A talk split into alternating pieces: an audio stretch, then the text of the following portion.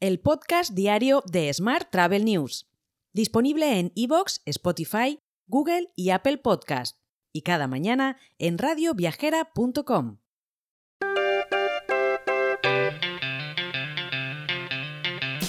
Saludos y bienvenidos y bienvenidas un día más al podcast diario de Smart Travel News, edición 1176 del miércoles 9 de mayo de 2023.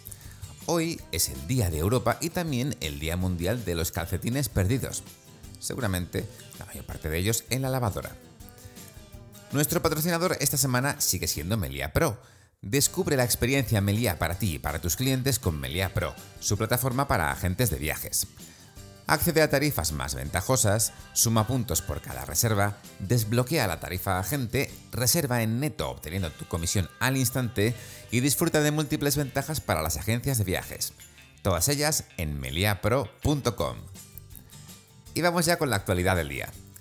La demanda de viajes aéreos en marzo recuperó el 88% del nivel prepandemia y aumentó un 52% con respecto al mismo mes de 2022 impulsada especialmente por el aumento de demanda de la región Asia-Pacífico, según datos de IATA. Mientras en España los pilotos de Air Europa vuelven a convocar ocho jornadas de huelga entre finales de mayo y principios de junio.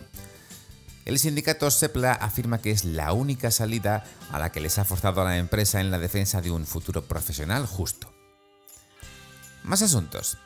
El presidente de Cevitur, Miguel Ángel Sotillos, ha defendido que los apartamentos turísticos son la solución para la revitalización de las ciudades y indudablemente, en su opinión, no son el causante de la falta de vivienda disponible.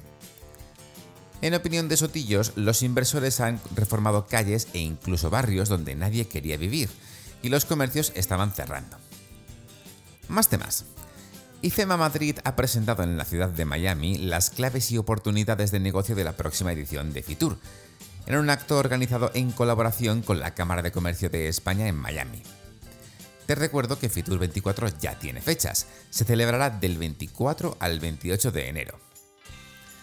Mientras, Tour España, a través de la Consejería de Turismo en Milán, celebra la tercera edición de su proyecto España en Femenino, como un homenaje a la enogastronomía española y a sus excelentes chefs.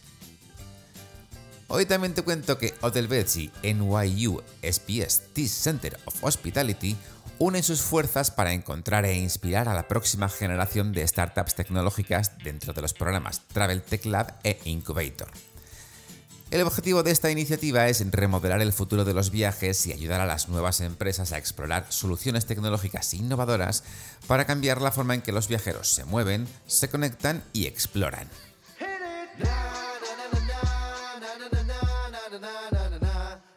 Vamos con la actualidad internacional. Expedia, mediante la tecnología de venta basada en atributos, quiere desagregar los planes de precios de los hoteles, facilitando así a los viajeros la comparación del coste de la habitación junto con los extras que pueden añadir a una reserva, y generando potencialmente más ingresos para los hoteles. Más temas. Air France KLM busca expandirse en Sudamérica con un posible acuerdo con TAP Air Portugal. Para que sea efectivo, el gobierno portugués debe iniciar primero una venta, y si los parámetros cumplen los requisitos del grupo, por ejemplo, no diluir su objetivo de un margen operativo del 7-8% a partir del año que viene, tendría previsto participar en este proceso. Más temas. El Consejo Mundial de Viajes y Turismo afirma que el sector mundial de los viajes no se recuperará totalmente este año, pero se acercará a ello. Se prevé que el sector alcance los 9,5 billones de dólares en 2023, lo cual le situaría a solo un 5% de su contribución al Producto Interior Bruto en 2019. Hoy también te cuento que casi la mitad de los viajeros frecuentes chinos planean hacer 5 viajes en 2023, y el 70% busca viajes lentos en lugar de un itinerario repleto. Estos son los datos que se obtuvieron tras encuestar a más de 2.000 viajeros frecuentes chinos a principios de este mismo año. Todo para el informe Outbound Rebound, que ofrece información sobre las preferencias y los planes de los viajeros chinos.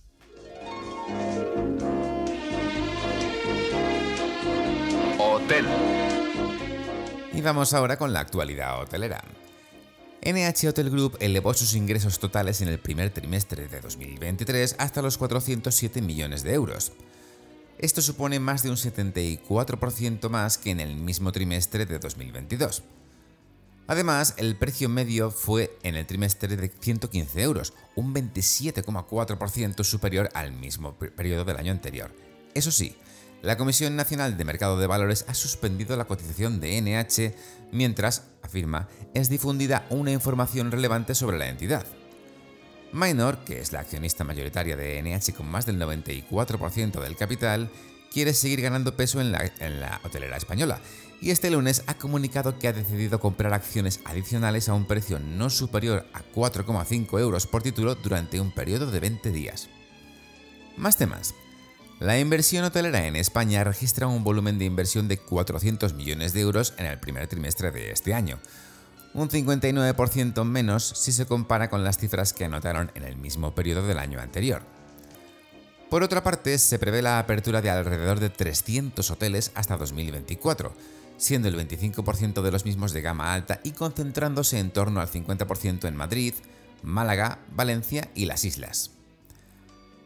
Por su parte, Grupo Otusa ha celebrado la séptima edición de Talent Match, una competición que premia las mejores ideas de estudiantes universitarios para afrontar los retos del sector turístico.